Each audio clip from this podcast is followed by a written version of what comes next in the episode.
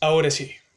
Estamos entonces en nuestro penúltimo capítulo de la hora mediática, día martes, terminando ya eh, casi este mes de agosto felices y contentos de volvernos a encontrar como cada martes, donde nos sumamos a comentar lo que es tendencia a nivel nacional y también en todo lo que tiene que ver con el espectáculo televisivo. El día de hoy tenemos un invitado que asegura que va a dar que hablar, no tiene pelo en la lengua, por ahí no, nos dijeron, así que agradecidos por tenerte eh, el día de hoy, José Antonio Neme, ¿cómo estás? Hola, ¿qué tal? ¿Cómo están? Un poco cansado ya hasta ahora, eh, yo ya se me empiezan a apagar las cuatro neuronas que tengo eh, y me agoto, pero feliz de conversar, de, cerrar el día con, con una conversación amena, divertida, interesante. Así es, José Antonio me Tenemos también, y tengo que presentarte al otro panelista, ¿cierto?, de nuestro podcast, Iván Enrique. Iván, ¿cómo estás? Hola, buenas noches a todos. Eh, contento con la recepción del público, de los medios, con la hora mediática. Y como dice el José, sí, hasta ahora empiezan a apagarse las neuronas. Pero estamos con todo el power. Así es, desde ya comenzamos a agradecer, como siempre lo hacemos al inicio de nuestro podcast, a todos los medios quienes nos acompañan el día de hoy. Fotech, mira lo que hizo Glamorama, La Cuarta, la Radio FM2, Radio Corazón y muchas otras eh, radios emisoras que están acompañándonos en este exitoso podcast. ¿Primera vez en Twitter Space, José Antonio Neve? Sí, yo soy un tarado con todas estas cosas. No, no, no, no. Soy el último en en subirme a todas estas plataformas maravillosas. Eh, entonces estoy así como descubriendo todo esto y, está perfecto, pero no, soy un, soy un novato me declaro un explorador. Mira, José, qué bueno. Desde ya entonces, José, partimos con esta hora mediática, un podcast que ha sido muy exitoso durante esta temporada y hemos tenido muchos invitados eh, en estos largos siete capítulos que hemos tenido y el día de hoy te toca enfrentarte, ¿cierto?, a este podcast donde vamos a hablar también de lo que está ocurriendo hoy día, lo que ha sido tendencia esta semana. José, partamos un poco con eh, lo que ha sido tu carrera a lo largo, ¿cierto?, en la televisión y has desarrollado tu carrera principalmente... Eh, en televisión, ¿cierto? También has sido profesor, en la Universidad de Santo Tomás, eh, según la información que logramos recabar. Pero gran parte de tu carrera la hiciste en Televisión Nacional de Chile, ya donde eh, saliste el 2014 de ese, de ese canal de televisión y te desempeñaste especialmente en el área de prensa. Estuviste mm. aportando en algunos momentos en el matinal también, según lo que logramos aquí investigar. Y decidiste emigrar a Mega justo cuando el, el, bote se estaba casi hundiendo en TVN. Cuéntanos un poquito eh, cómo fue salir de TVN en una época de crisis. Eh, ay, ya ha pasado harto rato de eso, ¿no? Eso fue el 2014. Yo estuve 10 años en Televisión Nacional, 11 años. Llegué el 2003 eh, a hacer mi práctica y claro, efectivamente estuve 11 años en el departamento de prensa y entre medio hice el matinal eh, un poquito, tuve un par de programas más, eh, pero, pero, pero mayoritariamente mi rol era, era en prensa. Yo recuerdo haber trabajado en, en, la época como de oro del departamento de prensa, cuando había gran cantidad de, de, de, rostro y, se armó el canal 24 horas y el 24 horas.cl y, y bueno, toda esa época maravillosa, yo creo entre el año 2000, 2007 más o menos hasta el 2012, yo creo que fue una época muy bonita. Estaba la Mónica Pérez, Mauricio Bustamante, la Consuelo, Amaro, la Monse, eh, estaba la Mónica Rincón, eh, Juan José Lavín, el Iván, el Iván Nuño, trabajé con él medianoche. Eh, y estaban todos al mismo tiempo, digamos, y había espacio para todos. ¿ah? Eh, y, el, el, noticiero le iba muy bien, y estaban las telenovelas de Sabatini, que le iba increíble. Eh, y teníamos, teníamos una gran capacidad de investigación, estaba el informe con el Rafa Cavada, con la Paulina Allende, con la Mina Schindler. yo incluso alcancé a trabajar un poquito, a toparme al final con, con, con la papel Giles antes de que ya se fuera el canal. fue una época bonita, yo le tengo un cariño enorme a Televisión Nacional. Creo que, que la televisión pública es súper necesaria, que tiene una misión, que claramente hay que redefinirla de acuerdo a las condiciones actuales del mercado, del, y del país, digamos, pero, pero es una empresa que recuerdo con mucho cariño, fueron años muy bonitos. Tengo muchos conocidos, amigos, gente que todavía saludo con mucho aprecio. Y claro, salir de Televisión Nacional era salir de una zona además muy cómoda, muy conocida. Eh, eh, y fue difícil, era un riesgo, era un salto riesgoso. Mega en ese momento no era lo que hoy día tampoco. Eh, y efectivamente había algunas luces, algunos síntomas de agotamiento de la fórmula de TVN, pero todavía no era una debacle tan grande como lo que vino después. Eh, entonces, bueno, fue un, movimiento riesgoso en su momento en términos de que podía no salir tan bien o qué sé yo. Pero, pero al final, mira, con el tiempo nada es tan determinante. Uno aprende que, bueno, puedes, puedes equivocarte y da lo mismo y uno se para y sigue caminando, ¿no? Yo hoy, día le tomo mucho menos el peso a las decisiones. En ese momento sí, era como que era, era muy importante y si me equivocaba se acababa el mundo, digamos, pero hoy día me doy cuenta que nadie, nada se acaba, nada es tan definitivo y, y, bueno, hay veces que uno la chunta y otras veces que no nomás, así que... Oye, José, dentro de, de, este proceso, de tu salida de TV en el 2014 a la fecha, que han pasado siete años, ¿cierto? De, de tu salida de, Televisión Nacional, un canal público que hoy día nos representa, ¿cierto? A, que es el canal de todos los chilenos un canal eh, que depende, ¿cierto?, también del Estado. ¿Tú crees que eh, desde ese entonces hasta ahora eh, ha cumplido el rol público que realmente esperamos o, que le falta mucho a Televisión Nacional de Chile todavía por, por alcanzar? Lo que pasa es que hay una pregunta que es anterior a esa, digamos, que ¿cuál es el rol? O sea, no hablamos del rol público, pero nadie lo define. Está definido en la ley de una manera muy... Abstracta. Sí, como son las leyes, ¿no? Y además como, como de, desacoplada de la realidad también. Porque claro, tú puedes enunciar una misión, pero esa misión tiene que, tiene que tener una bajada concreta, digamos. Y yo creo que, que muchas veces nos cuesta desde la academia o desde la, desde la, desde la plana más ejecutiva o desde el coteo político del directorio, yo creo que les cuesta hacer esa bajada, digamos y decir, bueno, ¿qué es lo que necesitamos en concreto? Ya, pero no, dejémonos de bla bla, ¿qué necesitamos? ¿Qué tipo de espacio? ¿Qué tipo de conductores? ¿Qué tipo de coberturas? ¿Qué tipo de qué? Eh, sí, yo creo que yo creo que ha pasado mucho tiempo y esto se ha estirado como una suerte de chicle que yo creo que va muy acompañado también de las decisiones que se toman en la moneda. La decisión nacional requiere una decisión política finalmente, de que la, que la redefina, que la redibuje, que le dé una arquitectura distinta. Y si esa decisión no existe, porque hay otras prioridades, porque, porque hay otras necesidades, porque hay otras cosas pasando en la agenda del Ejecutivo, la verdad es que tú puedes cambiar rostros, mover, qué sé yo, eh, tandas comerciales, girar y mirar programas, pero al final eh, Televisión Nacional responde a una decisión política de un momento, es decir, esto es lo que Chile necesita como televisión pública de aquí a tantos años, esta va a ser la forma de financiarla, esta va a ser la forma de eh, suministrarle recursos, esta va a ser el accountability que va a tener, es decir, va a reportar, digamos, a tal autoridad, estos son los puntos, digamos, que nos interesan, no sé cuáles sean desde el punto de vista editorial, pero hay que definirlos claramente, si vamos a hacer ficción, si nos vamos a concentrar en no ficción, si vamos a hacer información, investigación, cultura o espacios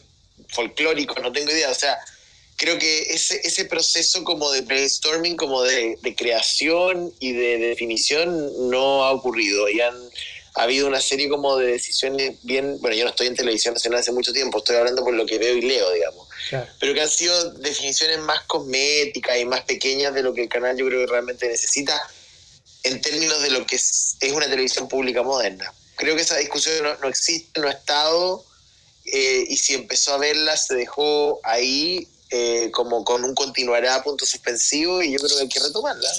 Oye, José, pero esta decisión a lo mejor... Eh Claro, está esta Televisión Nacional de Chile eh, bajo cierto el alero del Estado. Pero eh, tú sabes que cada cuatro años el Estado cambia, puede haber gente de, diferentes lados políticos.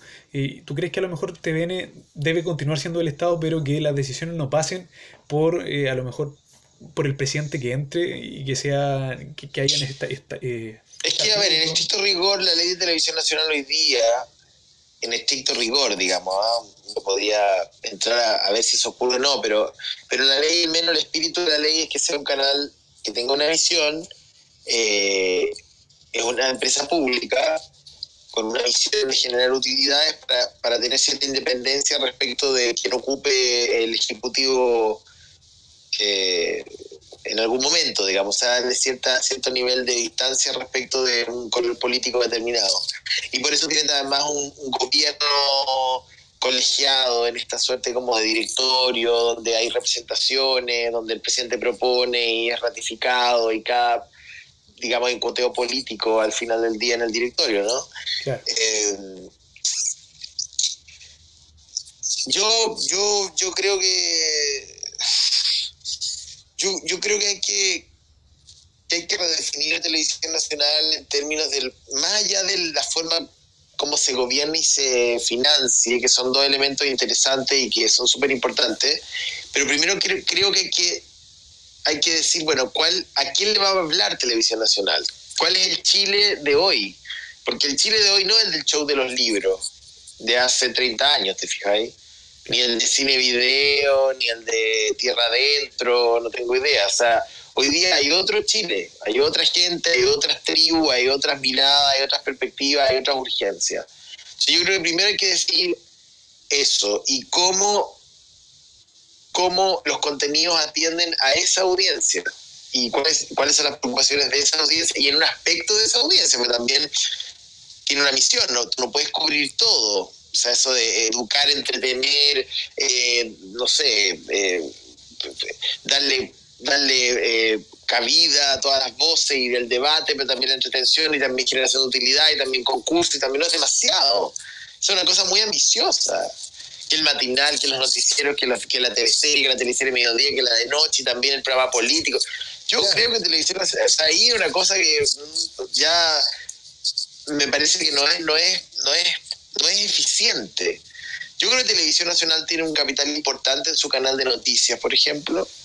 Yo creo que ahí hay, una, hay un valor súper grande en una marca que hoy día puede que no sea la ganadora, pero yo te digo 24 horas y al tiro a ti te salta las noticias. ¿o no? Exacto, por supuesto. O sea, hay un elemento súper interesante que yo creo que está subestimado. O sea, yo el canal de cable tiene muchos contenidos que podrían ir por la señal abierta. Eh, no sé, no sé, no sé si, pasar tantas telenovelas bíblicas es lo que el canal necesita, o tantas telenovelas turcas, no, no, sé qué atiende eso tampoco, ¿cachai? O sea, el departamento de prensa tiene cierto carácter, pero, pero no sé si es también hoy día un departamento de prensa que se diferencie mucho de lo que hacen los demás. No sé, es una, es una discusión bien profunda, digamos, que, que, yo creo que hay que tener en cuanto se pueda. Yo, yo soy súper como eh, eh, interesado en que eso ocurra. Creo que es muy necesario que TVN exista y que exista bien. Exacto, que dentro de su programación, como tú bien decías hace algunos minutos atrás, eh, no solamente se enfoque en estas teleseries, ¿cierto? Turca, bíblica, sino que también marque un margen donde la cultura también pueda estar presente en, su parrilla programática. ¿Qué es lo que sí, ahora también, también qué cultura, porque cuando hablamos de cultura, que vamos a, a sentarnos a escuchar a Beethoven, no sé, porque en Chile también tenemos una idea de la cultura como algo súper elaborado, como, como mirar, sentarnos a mirar un cuadro y a ver, ¿qué, qué, representa este cuadro de Miró? Una lata, po. Es una lata. Son las conversaciones con filósofos. O sea, lo que tiene que hacer TVN es, es, es darle sangre. O sea, es es permitir que, fluya la identidad. Y lo hizo muy bien en el regreso a la democracia. Lo hizo con, juegos. El show de los libros era un, programa genial, divertido. El Mirador era un programa eh, profundo, pero al mismo tiempo era muy entretenido de ver. Estaba muy, hecho, estaba muy bien hecho en términos visuales. Eh, lo que hizo Augusto Góngora también. Eh, o sea, la cultura pop, ¿cachai? Sea, yo creo que todas esas cosas se podrían rescatar. Eh, después, bueno, después TVN se perdió en este pasillo como comercial, donde aparecen estos programas como de viña entre medio y con mucho concurso y mucha, eh, mucha estridencia, pero y que se empezó a desdibujar, pero el área dramática rescató algo. la radiografía de Chile. Y en algún momento yo creo que después que después que yo me fui mirándolo desde fuera, bueno, vino también, bueno, también estuvo golpeado por el accidente del Casa 212, que fue muy fuerte para, para todo, toda la estructura del canal, un cambio también en el mercado de la televisión, que golpeó especialmente Televisión Nacional, que no tenía muchas herramientas para poder competir de igual a igual con otros canales privados. No sé, bueno, y también hay, eh, probablemente hay también un componente político, hay un interés político de, de lado y lado en tratar de apoderarse de los contenidos. Yo tiendo a pensar que, que, siempre hay una cosa como el, el, lado oscuro de la fuerza. No sé. Sí, todo, mm. toda la razón, toda la razón. Oye, José, mm. eh, tú, tú, mencionaste un tema eh, que marcó cierto un duelo a nivel nacional, que fue este eh, accidente del casa, mm. donde estuvo ahí, tuvimos la, la, lamentable pérdida de Felipe Camiruaga. Desde ese entonces, junto con la salida de un equipo del área dramática, que que era con quien estábamos acostumbrados, ¿cierto? A sentarnos a las 8 de la tarde a ver teleserie. Con la Kena. Con la Kena Rencoret, que se fue a Mega también, casi en el mismo año que tú te fuiste. un poco antes que yo. Claro, a fin del 2013 fue la, salida de ella. Desde ahí comenzó esta, esta crisis en TVN también, se profundizó esta crisis, pero también eh, hubo una crisis eh, al iniciar la mañana, ¿cierto? En este matinal, donde se tomaron algunas decisiones, se trajeron algunos animadores, se sacaron a otros, y hace eh, cuatro capítulos atrás, o sea, más de un mes, tuvimos de invitada a este podcast a Karen Dockenbailer. O sea, Y estuvimos hablando de este tema del matinal, donde muchos de nosotros, de los que hablan de los medios o de la contingencia, ha, ha señalado que TVN ha desaprovechado a Karen Dockenbailer. ¿Tú crees que mm. eh, TVN eh, debió haber escogido a Karen para comandar el matinal Buenos Días a Todos? Bueno, Karen estuvo en el Buenos Días a Todos. Estuvo, después. después de la muerte de Felipe en una, en una apuesta femenina con la María Luisa y con la Javiera, si no me equivoco, ¿no? Exacto, así es. Eh, y en algún momento ya se fue. Yo no sé si se fue porque ella quiso, porque el canal le pidió. No lo sé. Yo no sé si ella quiere volver, además. No sé si les contó si quiere volvería a ser ella feliz, matinal. Ella feliz trabajaría en lo que, donde ella la ponga. Esa fue la. ah, qué bueno porque hacer un matinal es pesado, digamos, y ella lo sabe porque lo hizo y lo hizo muy bien y es un desgaste súper grande, no todos están dispuestos a estar cinco horas todos los días con ese nivel de exposición y con y sobre todo en el Chile de hoy que está tan o sea hacer un matinal hoy día no es lo que era hace cinco años o dos años atrás donde uno iba un rato a comentar las noticias que generalmente eran noticias policiales una que otra pildorita y, y después empezaban las farándulas o qué sé yo la música. Hoy día está, es todo mucho más espeso, tú pasas por momentos mucho más tensos, tiene más vértigo, ¿cachai? Eh, y eso es cansador física y psicológicamente. Y no todos están dispuestos legítimamente a tomar ese, ese, camino. Yo no sé si ella es. La Karen en baile era una marca. Yo, ¿sabes? Como de esas conductoras que tú sabes que va a funcionar, tú la pongas. No, no, no, no no, no, o sea, no tengo, no, tengo duda de eso. Ahora, también ella, ella tiene el tema de, su marido, que va por una cuarta vez a intentar llegar a la moneda, entonces también hay un tema político ahí. Hoy día la, agenda de los matinales está bien cargadita a la política a ratos, digamos. Entonces eso le, restaría independencia. Yo creo que por ahí va quizás la cosa, quizás, tiendo a pensar. Por un tema político, dices tú. Claro, que en el fondo la ponemos un rato, pero después en Marco, el Banco Enrique lanza su campaña, entonces hay que generar, sacarla, es, es complejo. Ya lo hizo una vez, ¿no? Porque recuerdo que en una de las tres veces anteriores en que, la, creo que la primera vez, que él, que cuando, cuando sacó el 20% y fue una, fue una sorpresa positiva en términos de, de voto, ella tuvo que retirarse junto con la Consuelo, entiendo porque la Consuelo estaba con Andrés y, la Karen estaba con Marco y obviamente iba a hacer campaña con sus respectivos maridos. Entonces esto ya le pasó a la Karen en algún momento y probablemente el canal se vio en esa eh, disyuntiva de tener que negociar con ella un alejamiento temporal. Eh, no sé si la ha desaprovechado, no lo sé. Por ejemplo, en este, en este, momento ella tendría probablemente que haberse alejado si es que hubiese estado al frente del matinal, por ejemplo. Yo creo, ¿no? Porque probablemente va a hacer campaña con él.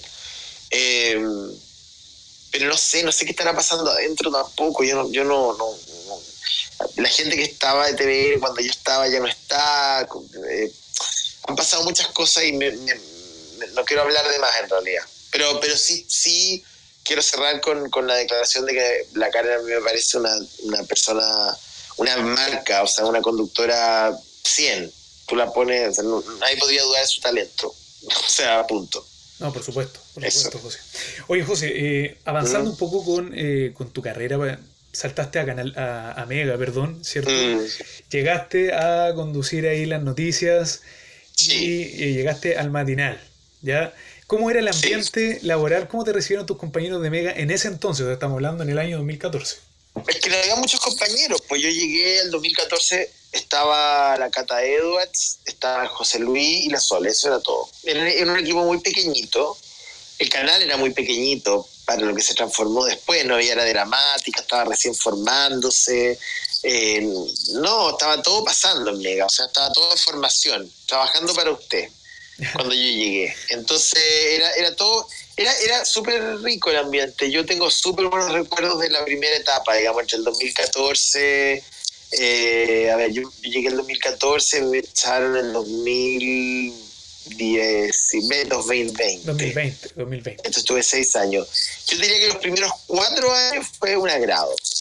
Lo pasé súper bien, fui, fui pucha, súper feliz, con la Cata hicimos un noticiero increíble, estaba en el último lugar, lo llamó al primero, con mucho esfuerzo ahí, también con la Paola Brovelli, con, con eh, Pablo Sánchez, que eran nuestros editores, eh, le, dimos, le dimos un carácter, lo construimos de nada, o sea, ese noticiero marcaba un punto cuando yo llegué Así es. un punto, dos puntos, y terminó marcando siete puntos.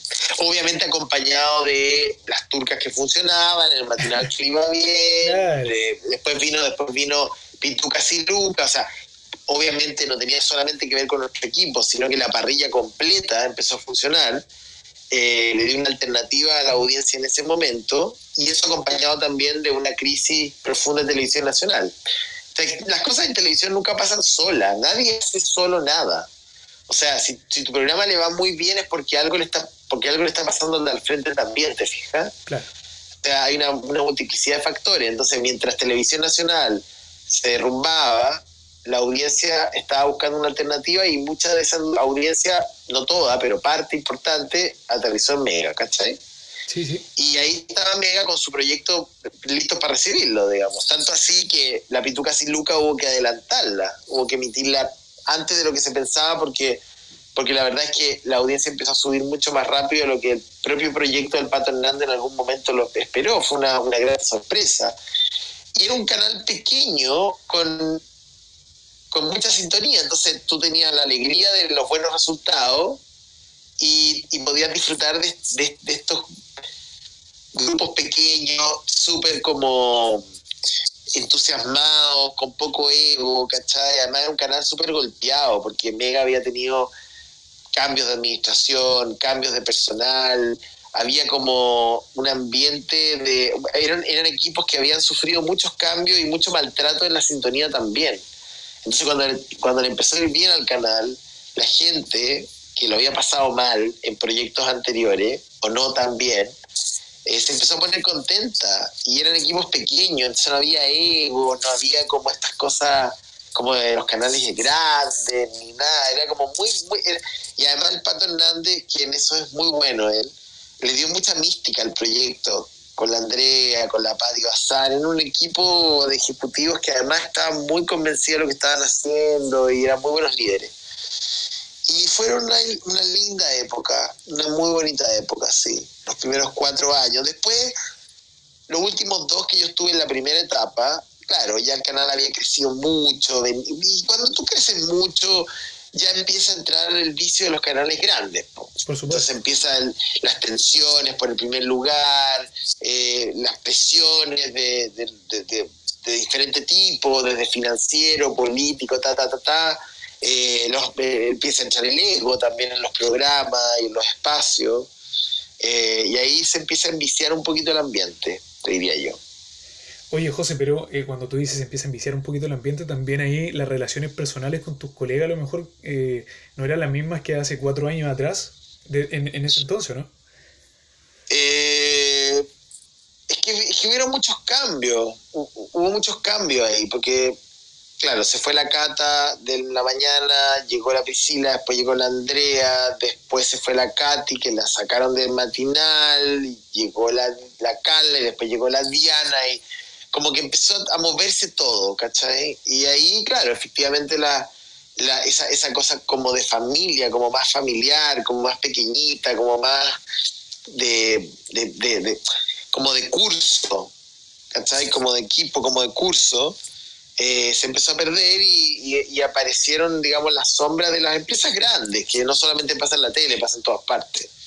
¿Cachai? Con, los equipos mucho más digregados, como, como las como las, diferencias de, administración, la, lentitud para que los proyectos salieran al aire, eh, en fin, al ser todo más grande, todo más lento, todo más pesado, todo más denso.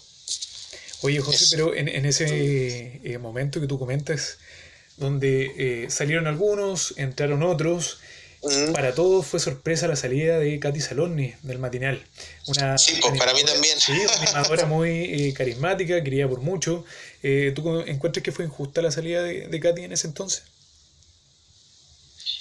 yo estaba en Italia y me llama la Katy a Roma era en febrero esto, y me dice que, claro, que, que, Canadá había decidido no renovarle su contrato, que llegaba hasta junio de ese mismo año, fue el 2017.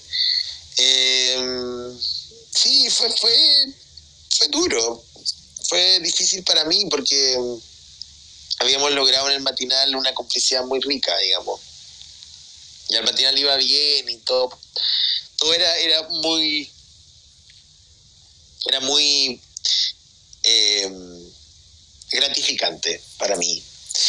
Ella, era muy, es muy amiga mía, entonces era muy rico verla todos los días y tener estos juegos televisivos interesantes, divertidos. Eh, pero bueno, fue una decisión en ese momento el productor ejecutivo, por razones que desconozco, la verdad. Pero bueno, cada productor ejecutivo también tiene el derecho a trabajar con quien quiera. Por supuesto. Más allá de lo que uno pueda opinar, y yo después, tenía, después seguir trabajando en el matinal dos años más con las conductoras que vinieron después y con el mismo productor ejecutivo que también lo quiero mucho yo a, Pablo Alvarado. Eh, no, nunca lo entendí del todo, pero tampoco me corresponde a mí buscar una explicación. Nada, yo acompañé a mi amiga nomás, la escuché, la contuve y, y es mi amiga y va a ser siempre mi amiga. Pero, pero sí, yo desde mi óptica era, era, era una súper buena conductora matinal y había contribuido en, un gran porcentaje al éxito de mucho gusto. Claro, por supuesto. Mm. Es importante que, queden esos lazos, ¿cierto? Eh, porque al final cuando tú estás en un lugar de trabajo, se forma familia. Es gente que tú estás 5, 6, 7... Pero claro, imagínate. Entonces, es verdad. Por lógica ahí le, le, vas a tener cariño aparte de tus compañeros. José, llega el estallido social y el paradigma de hacer televisión empieza a cambiar. Dicen, chuta, aquí la, la gente quiere ver otros contenidos, eh, quieren ver otro tipo de análisis, ¿cierto?, en las mañanas y los canales de televisión dicen, perfecto, vamos a tener que sacar a todos estos rostros que no representan en realidad hoy día a, un grupo determinado de la sociedad. Y cierto Mega dice, sacamos a Patricia Maldonado. ¿Cómo fue ese? Eh, ¿Fue un golpe también para ti eh, ver a Patricia Maldonado, una persona que estuvo tantos años en las mañanas de Mega, fuera del matinal? Eh, bueno, yo no estaba en Chile para el estallido social, estaba en Rusia eh, y llegué mucho después, la verdad. Entonces nunca pude, eh, digamos, entender bien cómo se dieron las cosas con la Pati. No, no estaba acá, llegué, yo llegué, esto fue el 18 de octubre y yo llegué el 18 de noviembre, o sea, un mes después. Eh, y cuando yo llegué ya la Pati no estaba en el canal, le habían pedido que se quedara en su casa, entiendo que por porque esta prensa había tomado la transmisión y, y bueno, y ahí las cosas empezaron a dilatarse, dilatarse y, bueno, ya, ya, ya sabemos cuál fue el resultado. Sí, la Pati es parte fundamental de la historia del programa, yo no te puedo negar eso. Eh, creo que es una mujer muy talentosa, creo que es una mujer que sabe mucho de espectáculo y eso lo hace muy bien. Y no sé, yo tengo mis dudas respecto de que la gente no la quisiera ver o que Chile cambió y no quiera Pati Maldonado, quiere otras cosas, no sé. No lo tengo tan claro, fíjate. Yo creo que hay gente que grita mucho y que y que esa gente que grita mucho pareciera que fuera la mayoría, pero en realidad es gente muy, muy estridente nomás, pero no es que sea la mayoría de la gente.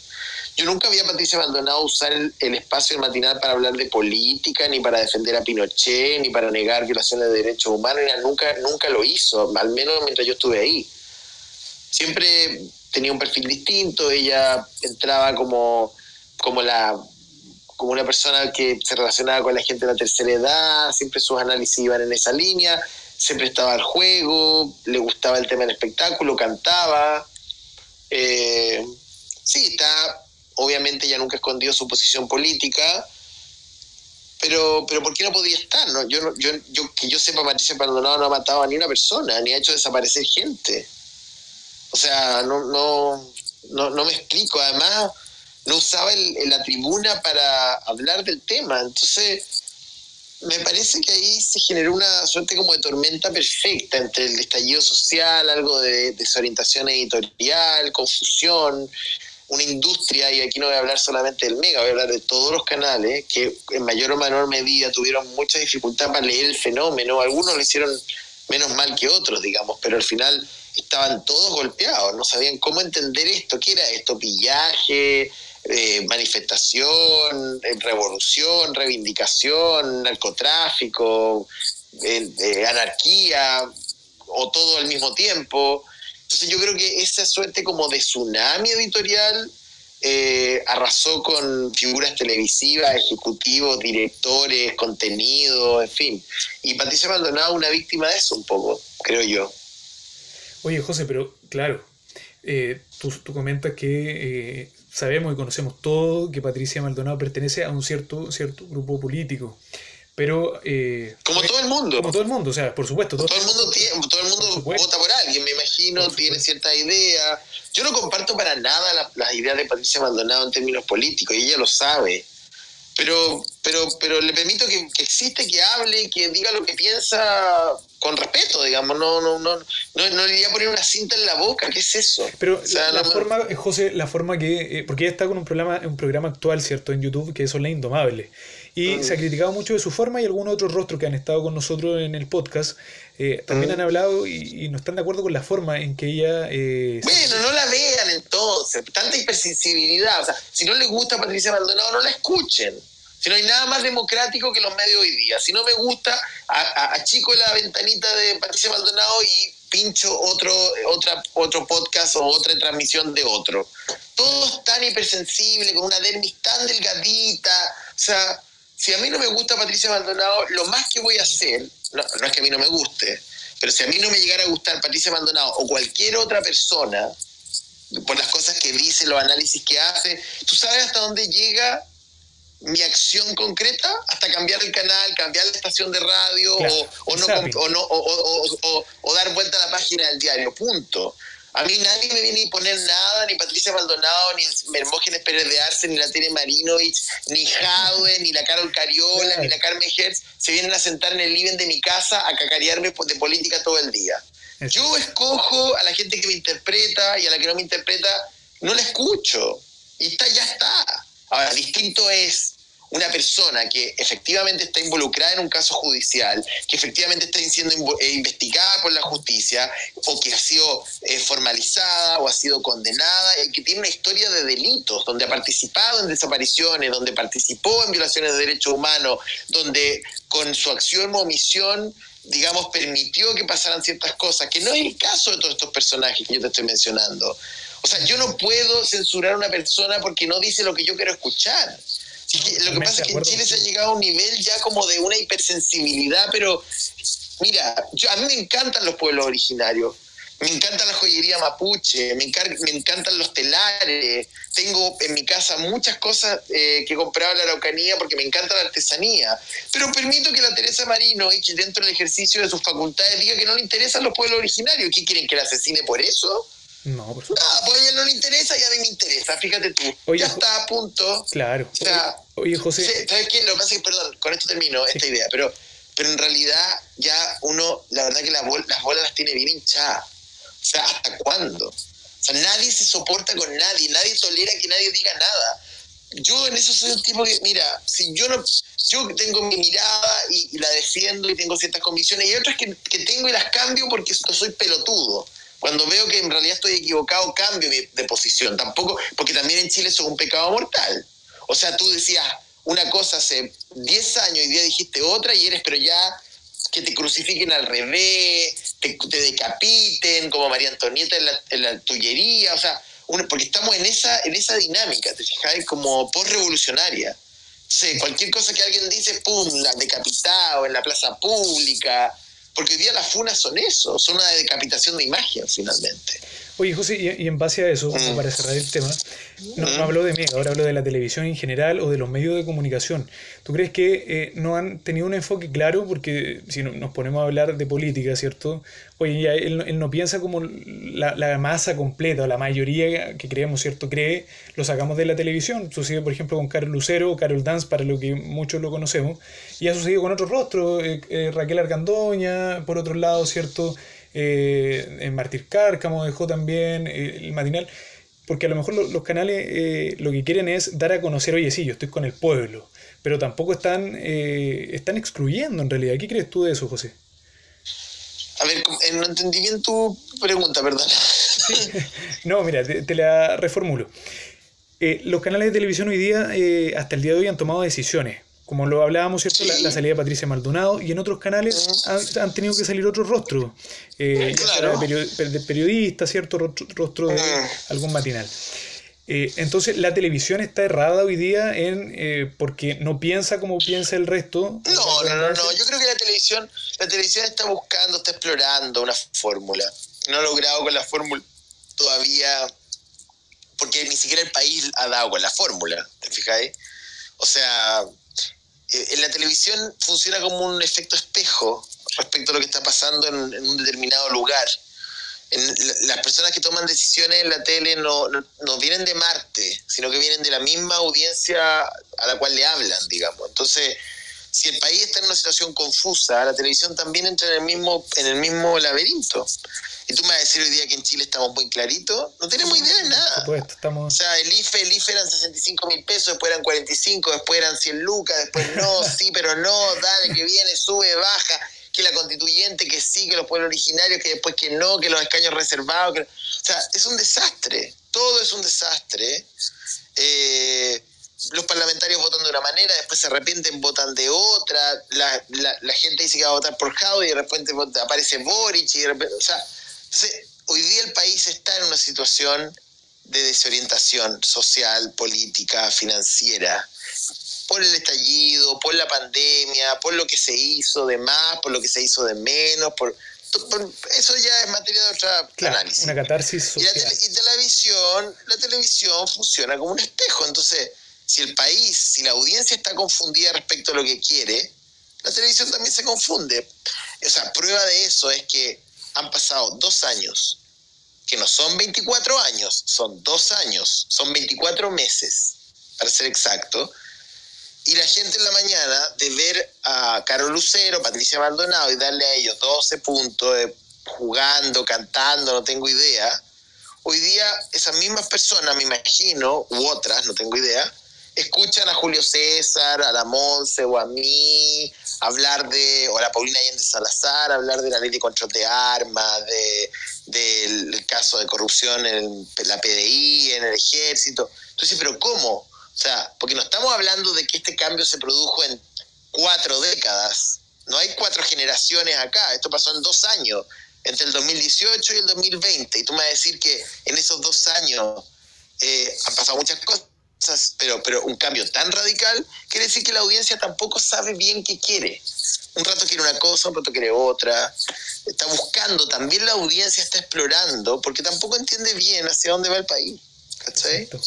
Oye, agradecerte desde ya y eh, agradecerle a toda la gente que se está sumando a escucharnos. Estamos con el animador, ¿cierto?, de televisión, José Antonio Neme, acompañándonos en este capítulo de La Hora Mediática. José, hay mucha gente que nos está preguntando cómo te pueden seguir en redes sociales. No sé si les puedes decir. Ay, síganme, me encanta que me sigan. Em, mira, yo Twitter no uso mucho, la verdad. Tuiteo casi nada porque me carga, no, entiendo no entiendo bien la dinámica de los, de los diálogos, eh, como que no entiendo bien el, fondo de la red, ¿cachai? Entonces, la, Twitter lo uso más que nada para leer, para informarme, pero no, no, no, no yo soy bien fome, en verdad. Entonces no les conviene mucho seguirme en Twitter, pero en Instagram soy más activo, porque siento que tiene otro, tiene más sentido, tú compartes parte de tu vida, muestras cosas, no sé, tiene más, tiene más herramientas además. Pero me pueden seguir como arroba Hananeme, J-A-N-A-N-E-M-E. Hanna Neme. Me encuentran, mi cuenta está abierta, me pueden seguir, lo mismo también en, Twitter. Eh, así que feliz, pues me encanta que la gente me siga y, y ahí podemos tener una conversación un poquito más directa. Por supuesto, y así también a toda la gente que el día de hoy nos está escuchando y los que se van a sumar a escuchar el, podcast en Spotify, pueden seguir nuestro portal arroba pulso-mediático y estamos comentando, ¿cierto?, en el día a día todo lo que es tendencia a nivel nacional también y en la televisión. José, eh, como te comentaba, ¿cierto? De manera interna tenemos muchos medios que están acompañándonos en cada capítulo y dentro de eso también está Fotech. Acá tú puedes, eh, como todos los invitados y se lo decimos, puedes eh, decir qué o no responder. Por lo tanto, Fotech tiene unas preguntas para ti, así que le voy a dar la oportunidad a mi colega Iván Enrique. Iván. Aló. Hola José, ¿cómo estás? ¿Qué tal? Bien, bien, bien. Oye, eh, primero que todo agradecer la sinceridad que ya hasta el momento creo que es súper respetable la opinión de, los invitados y, no siempre es la opinión que estamos acostumbrados o lo que quiere la mayoría, así que se agradece tu sinceridad. Necesito, no, necesito, tengo que hacerte un par de preguntas. Cuéntame. Relacionadas con, ¿cierto? con tu carrera artística, con lo actual. artística. Con el artística. Ya. ya, me siento un artista, está bien. Oye, no te, solamente has estado eh, en lo que es prensa, sino que también en temas de diversión en la televisión. Estuviste con la Claudia Conserva en el menú, ¿cierto? Sí. Te vi todo un tiempo. Y también el mucho gusto cuando partiste con panelistas, ¿cierto? Y, el mucho gusto antiguo cuando estaba Carol Dance, la Cotiquina claro. y todo eso. Hice el fruto prohibido con Franzani. También. Sí. Sí. El matinal Mucho Gusto ha sufrido una serie de cambios desde el inicio de esta, del estallido social. Sí. Antes, ¿cierto? Teníamos al mucho gusto más lúdico. Y hoy día mm. la característica del matinal es que es más opinante, que hay más información, ¿cierto? Hay gente que se ve para, para informarse de lo que está pasando. Considerando a los ex animadores o los ex panelistas y los yeah. actuales. ¿A quién tendrías tú a la cabeza del matinal para tener un buen equilibrio entre lo que es el juego y la contingencia? Yo. A tu opinión. Pero acompañado con quién? A ver, ¿con quién estarías tú, José? Mira, yo la verdad es que, que yo ahora estoy muy contento. Encuentro que la Diana y yo lo pasamos súper bien. Tratamos de, de efectivamente generar una mezcla eh, interesante que haga una oferta distinta también a lo que ofrecen los otros canales y, funcionar desde un lugar muy honesto. Yo creo que eso es lo mejor que uno puede hacer, porque, porque en realidad, bueno, hay gente que le va a gustar tu trabajo y tu propuesta y otra que no, digamos, y tiene otras tres alternativas. Em, la Diana es una tipa súper, súper eh, talentosa, divertida, eh, generosa, eh, lo pasamos bien. Yo creo que esa es la clave. Si tú no lo pasas bien en un programa de televisión, ¿por qué, porque alguien debería venir a verte? ¿Cachai? Eh, yo pongo los temas que me interesan, el, equipo los recepciona bien, me da mi espacio, la Diana pone lo que ella cree que es importante. Y, y, ya está, yo, yo me perdí igual un poquito desde que me echaron hasta que volví. La verdad no fui muy, muy asiduo a ver matinales porque a esa hora hacía radio y después ya me empezaba a preparar el Pauta Libre, Lola Chile, no sé, los programas de la red. Entonces no, no, no, supe bien qué pasó con el Mucho Gusto en esos meses. Sé que hubo muchos cambios, hubo muchos cambios y, y, modificaciones y, búsqueda, y viene, entre medio vino el caso Viñuela, pelo y todo el tema. Eh, yo creo que hoy día el Mucho Gusto está generando algo, algo muy, está tomando tomando un poco parte de su esencia, de lo que es un lugar de encuentro amable, pero además con la energía e intensidad que se necesita en el Chile de hoy, Eh, yo creo que el programa puede dar mucho más. Todavía tiene un margen de crecimiento importante, creo yo. Eh, pero estamos en ese camino. Las transformaciones en televisión no son rápidas. Entonces tú me preguntas hoy día cuál es el mejor mucho gusto para mí, es el que se está haciendo ahora. O sea, yo estoy muy contento con lo que se está haciendo ahora, ¿no?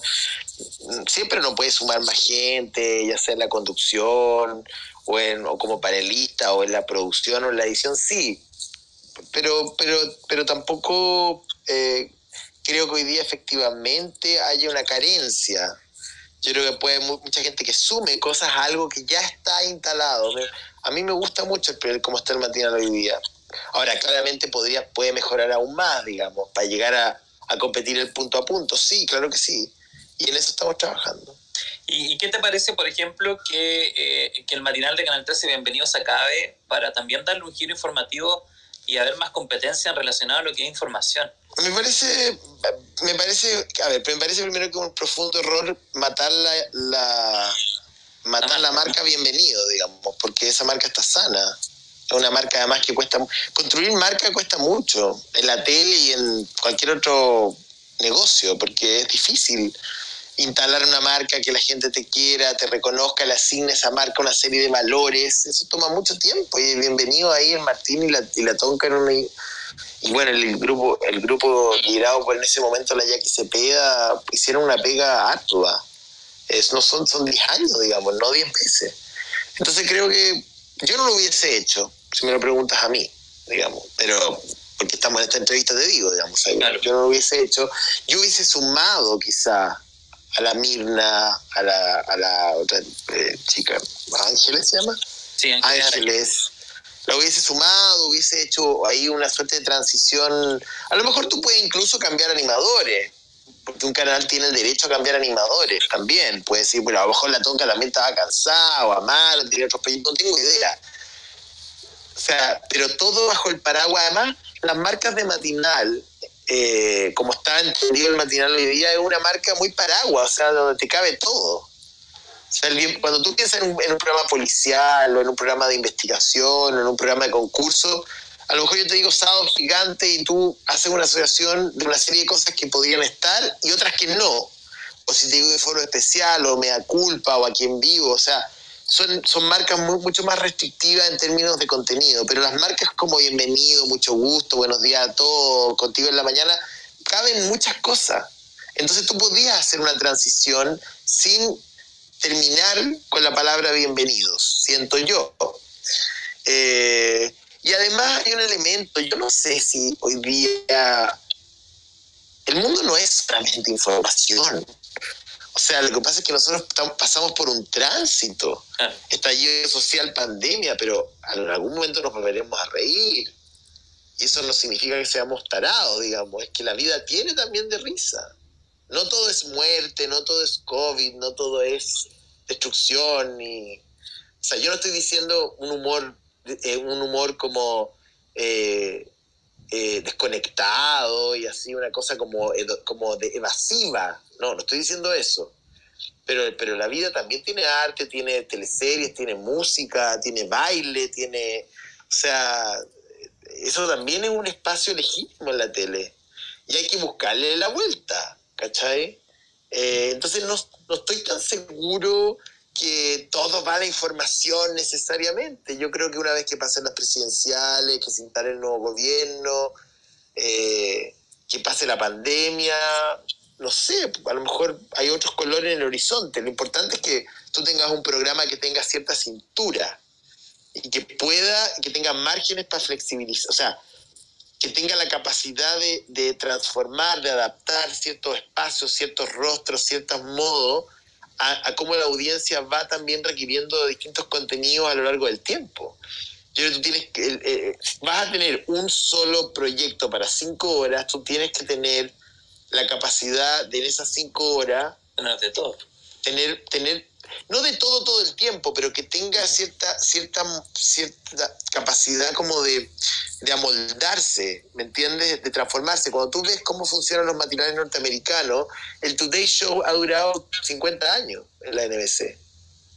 con distintos conductores, con distintos contenidos, a veces más políticos, a veces menos políticos, a veces se van al, invitan a Lady Gaga, después se va a Lady Gaga y se siente el senador tanto, o el, o el representante, o el presidente de la Cámara de Representantes. O sea, tienen una, incluso tienen transmisiones desde la Casa Blanca entre las 7 y las 8, pero además, pero después de las 12 entra la Jane Fonda. O sea, lo que te quiero decir es que los programas de infotainment eh, tienen cintura y acá yo creo que entramos en una lógica eh, alguien dijo en algún momento que todo era información y que nada más podía existir. ¿Quién dijo eso? o sea, ¿por qué? ¿En qué minuto alguien dijo que solamente algo es informativo y que no se puede cantar o bailar o, revisar el informe del tiempo, ponte tú? Yo no estoy diciendo, insisto, que entremos en la, en la, en la cosa evasiva, ¿no? en, la entretención goofy, boba, que nos va, que va a llevar a la gente a olvidarse de lo realmente importante. No, tú puedes decir, oye, me preocupa mucho la situación de los detenidos en el estallido. Quiero saber qué piensa Yarna Proboste y Sebastián Sichel del tema medioambiental. Estoy en contra del proyecto Dominga porque va a dañar la biodiversidad de la región de Coquimbo y corte comercial y puedo volver la misma persona y decir, bueno, quiero saber qué va a pasar hoy día en la teleserie de Pobre Novio. ¿Por qué no? ¿Qué, ¿Por qué eso es contradictorio? Eso es lo que yo no entiendo. O sea, el que dice que eso es contradictorio es porque no es capaz de hacer las dos cosas, pero eso es problema del otro. Claro. Sí. Oye, José, ¿y es primera vez que trabajas con la Diana y Paulina? En... No, a la Diana, con la Diana la acompañé en la universidad, la conozco hace 40 años. Y no, a ver, no, pues. Eh, la conozco hace 20 años la Diana no había trabajado con ella, pero la universidad la conocía perfectamente y nos habíamos topado en algunas teletones o qué sé yo. Y a la Paulina la conozco hace, puff, a ver, del año 2002, cuando yo llegué al canal a TVN y ella ya estaba en el informe. Así que... Te, la conoces, pero no te, no te ha tocado trabajar No, trabajar con ella no, es la primera vez como trabajar como codo a codo, pero la conozco harto, digamos. ¿Qué tal? Es que la conozco, es que a la Paulina la conozco harto, la conozco personalmente harto, digamos, que siento yo. Eh, no nos había tocado trabajar, pero la conozco su trabajo, la conozco a ella. Habíamos tenido conversaciones súper choras, interesantes, de cuando en cuando, sí, como que no, no, nada fue muy nuevo para mí, la verdad. Ya, y, el fiato se nota por lo menos en pantalla que, claro, efectivamente quizás se conocían detrás de que pantalla. las conozco, claro. No, no, no, no fue difícil para nada. Claro, como que con la Diana habría hablado mil veces, conozco a Cristian, no era algo muy distinto, de verdad, no, no, no, no. Sí, eso, ese, ese terreno siento que estaba ganado un poco. Ya. Eh, ha habido que trabajar algunas cosas, obviamente, pero ha sido lo, lo menos, la verdad que lo menos. Sabemos que, eh, que, el cambio, por ejemplo, de la red a, a Mega, ¿cierto? Se ha hablado mucho y creo que salieron de tu, de tus declaraciones, que fue un tema de, dinero. Bueno, todos trabajamos por dinero. Eh, pero, ¿qué te dijo Mónica González cuando le contaste que, que te ibas al Mega? A mucho gusto. Eh, ¿Cómo se tomó? Me, me deseó suerte, yo creo. Eh,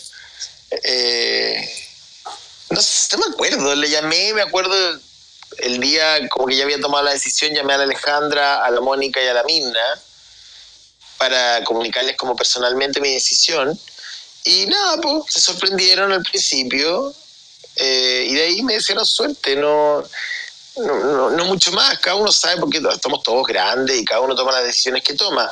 Efectivamente yo decidí por varias razones, no solamente el tema de la plata, eh, que no me, no me parece una razón poco legítima, digamos, porque yo creo que yo creo que mi trabajo vale y, la verdad que nadie me paga las cuentas, me las pago yo solo, nadie me regala nada.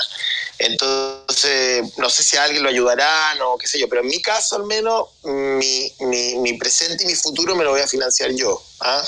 Entonces, sí me interesa la plata.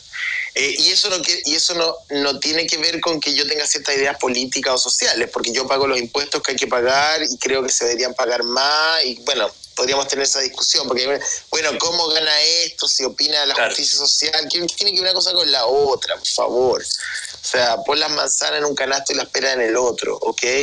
Pero yo tampoco entro mucho en esa discusión porque me aburre, me aburre ese cacareo. Entonces, tampoco le doy mucho espacio. Ahora, el punto es que, nada, les comuniqué, obviamente estaban súper sentidas en términos como de que me iban a echar de menos, habíamos generado un buen vínculo, un buen equipo. Eh, pero nada, me desearon suerte y, ya está, y punto. Y el programa, el Pauta Libre siguió caminando solito, ya tenía vida propia. Pero lo dejaste. Muy buen programa que, generaron ahí en la Sí, sí, tenía, un, tenía, una, tenía una, tiene una mística, pero además el programa lo hacen también las periodistas y sus golpes, la Alejandra, la Mónica. Eh, yo no lo he visto mucho porque es domingo en la noche y ya estoy, a estoy muerto. Pero. ¿Te levantas temprano? Me levanto temprano, pero, pero me encanta, me encanta lo que hicieron, me encanta que fueran a la Ucanía y la entrevista a Héctor Yaitul fue una súper buena entrevista a la Mónica y después la vi en internet. No, un súper buen programa, sin duda, un súper programa. Sí. Pues Antonio, la última. Durante las elecciones primarias dijiste en vivo que el único que no te hacía la ley del hielo, entre comillas, en el área de prensa era el Rodrigo Sepúlveda. Mm. Y que este era un, tema sensible para ti. ¿Cómo es tu relación con el área de prensa de Mega? Eh, no tengo mucha relación porque no, no los veo mucho tampoco. O sea, llego yo al canal a las siete y media, me meto al estudio, estoy hasta la una, tengo una pequeña pauta y me voy a mi casa. Entonces no. Prensa esta parte, tiene como una orgánica parte, tiene.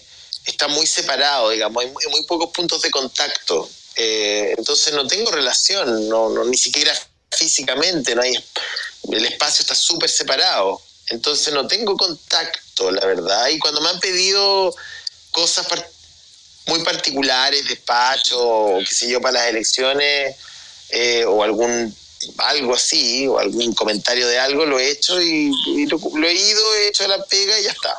¿Pero es tal así que te hicieron la ley del hielo? Eh, no sé, no creo, no, es que no me los he topado, de verdad que no me, no me topo con ellos, porque, porque no, o sea, ¿en qué momento? Si yo entro, estoy cinco horas sin salir del estudio, salgo y de ahí tomo mi auto y me voy. Entonces no hay ni un espacio como de convivencia que yo diga, bueno, mira, pasaron y no me miraron. Y la verdad es que yo soy súper... Eh, ando siempre en el planeta Neme, la verdad, te lo digo honestamente. Entonces, si alguien me miró, no me miró, me saludó, me guiñó un ojo, no me guiñó, me miró feo, me, hizo un desaire, eh, no sé, se le puso la piel de gallina. Yo soy súper poco sensible a esas cosas. Y es un error, porque yo sé que la gente es sensible a esas cosas. O sea, la gente es como, como de muchas de la forma, de yo no soy para nada la forma, yo me bajo, voy en mi mundo, y no es por mal educado, no es porque yo quiera, y la gente me confunde y piensa que soy mal educado, soberbio, que me creo no sé qué cosa, mentira, voy, voy filosofando, eh, pasando en el 3.500 rollos, muy ensimismado, ¿cachai? Entonces la gente dice, ay, no me saludó, es que no te vi, sea, iba, iba tan en la mía que no te vi, no te vi, no, no vi que estabas triste o que estabas feliz o que... Entonces, es un error, es un defecto mío, de mi personalidad, y lo reconozco, lo asumo y, y, punto. Y trato como de corregirlo permanentemente. Pero me cuesta mucho conectarme eh, desde el director ejecutivo del canal hasta el, la última persona que hace no sé qué. O sea, con todo el mundo. Puede pasar Piñera por al lado y yo voy pensando en el pi, ¿cachai? Entonces no vi al presidente. Se me ha pasado mil veces con Belolio, con la Carla Rubilar, que mm, termina la entrevista y yo me voy al baño y después digo, uy, no me, no me despedí el ministro. Ya, no me despedí, no vamos, chao. ¿Cachai? Y la gente no lo entiende y lo confunde con soberbia, con, con, con arrogancia. Y no es así, pero bueno, en fin. Entonces, muchas gracias por la entonces, De nada, que estoy súper. Mati. José, eh, todo lo que estaba hablando, ¿cierto? Y también te preguntaron mucho por tu trabajo actual en Mega. Oye, ¿cómo ha sido trabajar con Diana Boloco? ¿Pensaste en algún momento que iban a hacer dupla televisiva? Eh, Diana, ¿cierto? Y ¿Hablo, con, ¿Hablo con quién hablo?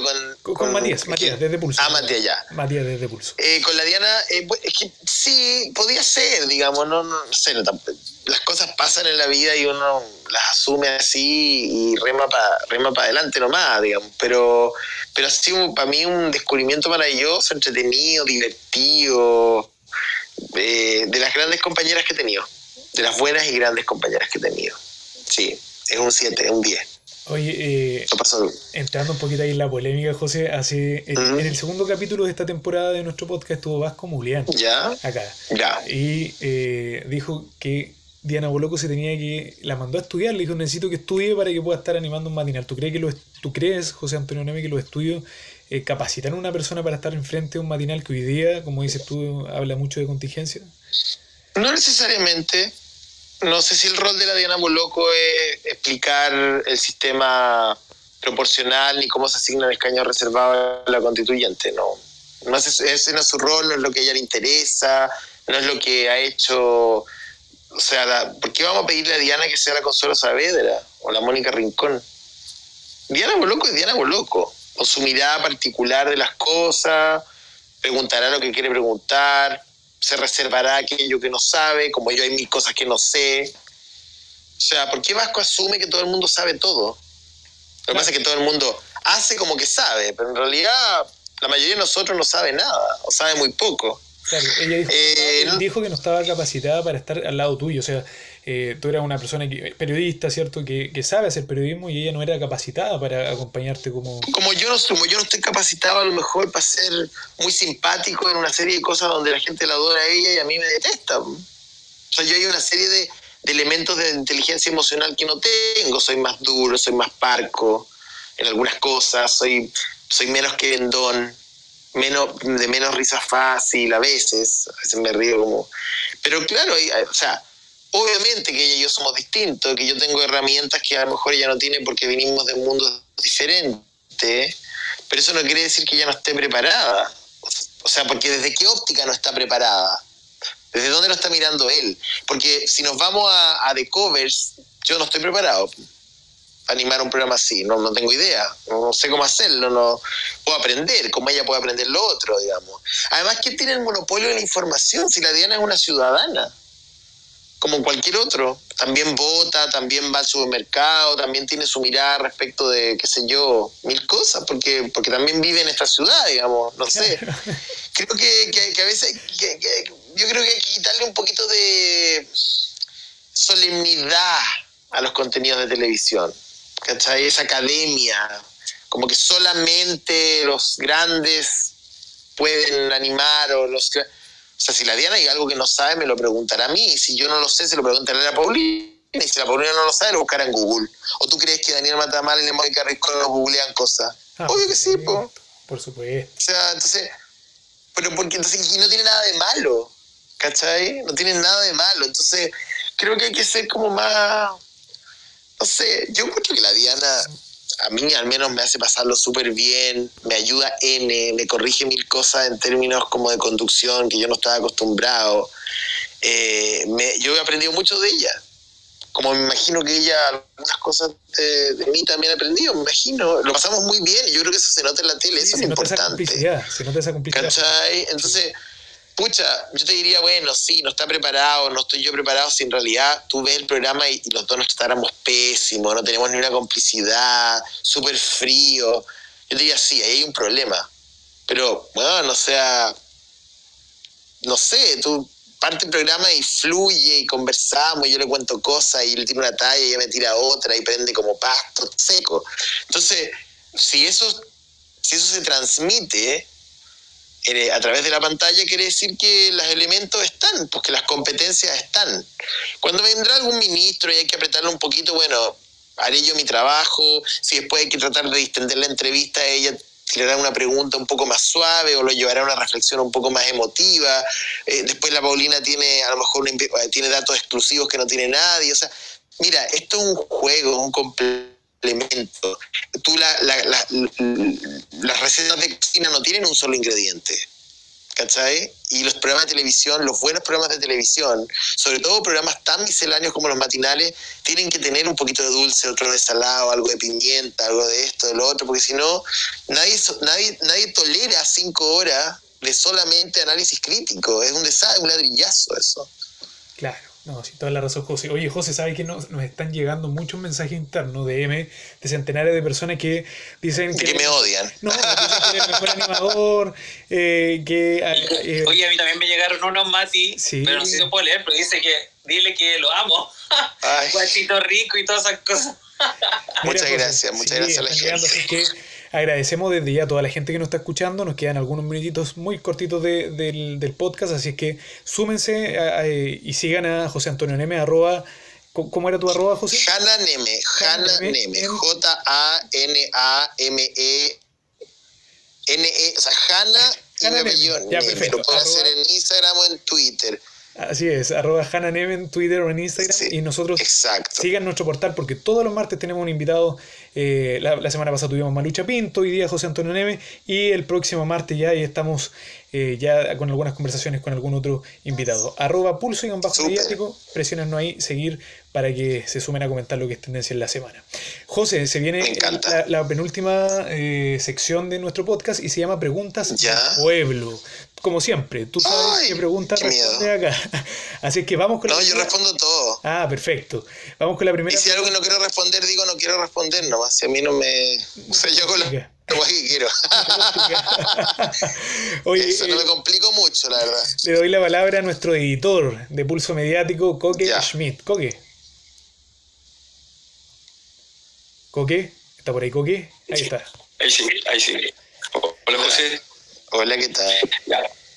Bien, bien. La pregunta es, ¿qué piensas sobre los dichos que hicieron en su momento en el programa Melate, Ya, donde indicaron a raíz de tu partida del programa Hola Chile de la red, ya, donde dijeron que no te gustaba ir a trabajar, ya. eh, que al momento que te fuiste ellos estaban felices, y por último, que con Julia Vial no, no había buena onda? Le pediría que revelaran su fuente. Eso me parece. No sé, no sé, ¿quién es su fuente? ¿Julia Vial? Quiero saber quién les dijo eso. No dijeron, no revelaron las fuentes. El Melate, Claro, entonces no Apareció Melate. po. Apareció Es en el que- programa Melate. Está bien, está bien, por- por eso, pero que yo, es que lo que pasa es que esa especulación, si no me dices quién, quién la dijo, o ellos no dicen quién la dijo, ¿por qué yo le voy a dar valor? Al menos yo con la Julia no tengo ningún problema, trabajé con ella bien, eh, y nunca tuve un, problema, no somos íntimos amigos, pero, pero buena onda, o sea, la salud, buena onda, nunca hubo una discusión, nunca hubo un problema ni hubo nada. Eh, a lo mejor tenemos perfiles televisivos parecidos, los dos tenemos personalidades fuertes, entonces a lo mejor se veía en pantalla un poquito como de, de- de diferencias de opinión, que me parece súper interesante también. Y respecto a que no me gusta ir a trabajar, eh, no sé por qué ellos saben más de mis gustos que yo mismo, digamos. O sea, si yo te digo que iba contento y ellos dicen que yo iba disconforme, tendrían que presentar alguna prueba de mi disconformidad. Porque Claro. yo, hasta donde yo sé, yo iba feliz a la Chile. Ahora, sí creo que, que me gustaría haber tenido en, el- en la red un programa de lunes a viernes eh, para yo poder conducirlo, que el, el Pauta Libre tuviera a lo mejor un, un- un- programa que pasara de solo el domingo, de lunes a viernes, o qué sé yo, o si, si, si Eduardo se iba del canal a haberme quedado con las mentiras verdaderas, porque al final eh, sí yo tenía esa aspiración y la red no me lo podía ofrecer, no porque no quisiera, sino que porque no había más espacio nomás, y está bien, o sea... Eduardo está perfecto en el Lola hace tiempo, es un súper conductor, el Eduardo también en la noche, o sea, Eduardo- los Eduardos, digamos.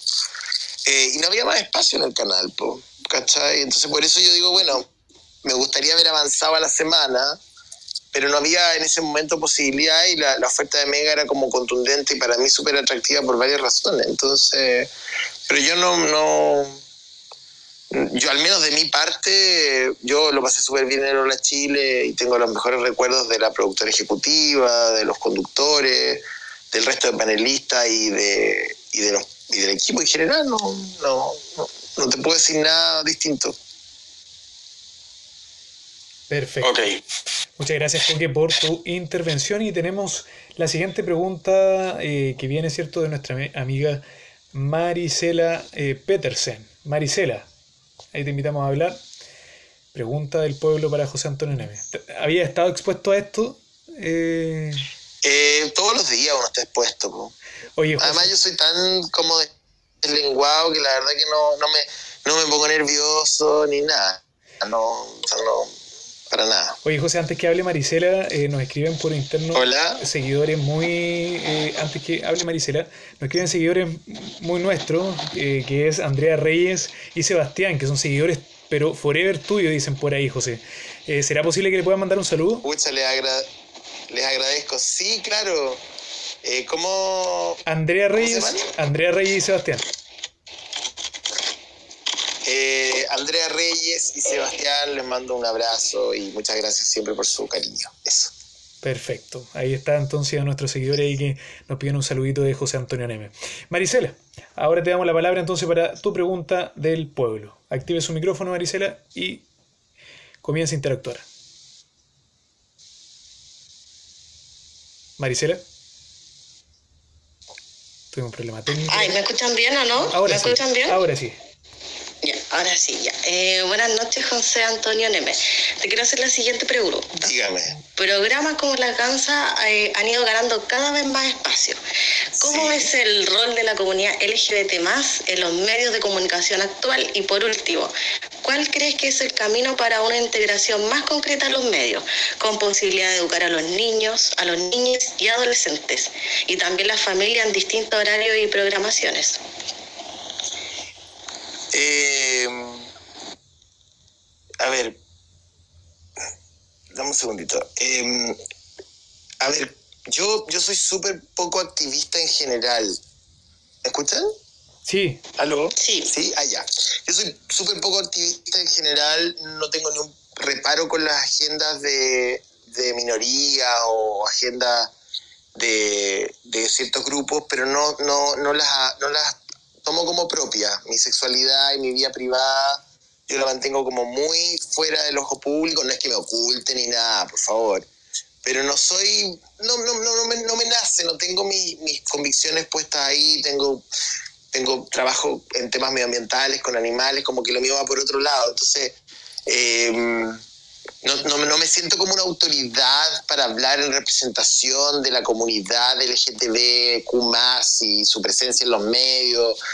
Yo mm, me parece que, que que es súper importante que hoy día exista una representación lo más transversal posible, pero sin esa distinción de gueto que me parece tan absurda eh, a veces, ¿no? Como este es un programa para este tipo de público y solamente esos códigos que nadie más entiende.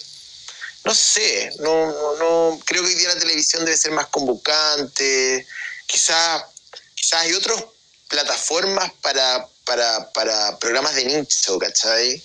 Eh, hoy día el Instagram te abre mil posibilidades, el mismo Twitter, este tipo de podcast. Eh, no sé, no sé, creo que mm, a mí me gustaría algo mucho menos. Ver, que a mí todo el, tema que tiene que ver con agendas de, grupos, no solamente el LGTB, Q, sino que cualquier otro grupo que quiere instalar, que quiere hacer como una agenda setting, me parece que siempre se genera esa tensión entre lo que el grupo necesita como como, como, como sujeto de consumo de contenido y lo que quiere todo el resto, digamos. Eh, entonces, por eso es tan interesante lo que ha pasado con las redes sociales que permiten a cada persona eh, acceder a los contenidos que quiere, en el momento que quiere, con la comunidad que quiere y ya está. La televisión creo que es el gran nicho colectivo que va quedando, es la gran plaza pública, entre comillas, que va quedando, y hay que tratar de, de generar una suerte como de, de un universo común, ¿cachai? Porque si yo me paro en la tele, yo puedo mostrar realidades desde una óptica como didáctica, o decir, bueno, así, nos, como tratar de generar el debate, pero, pero ya esas como, esos códigos particulares, esos chistes que nadie más entiende, yo soy re, como que nos, tomo distancia un poquito de eso, ¿cachai? No sé si respondo a tu pregunta. No me gusta, básicamente. Gracias, José Antonio. Un abrazo. Un beso.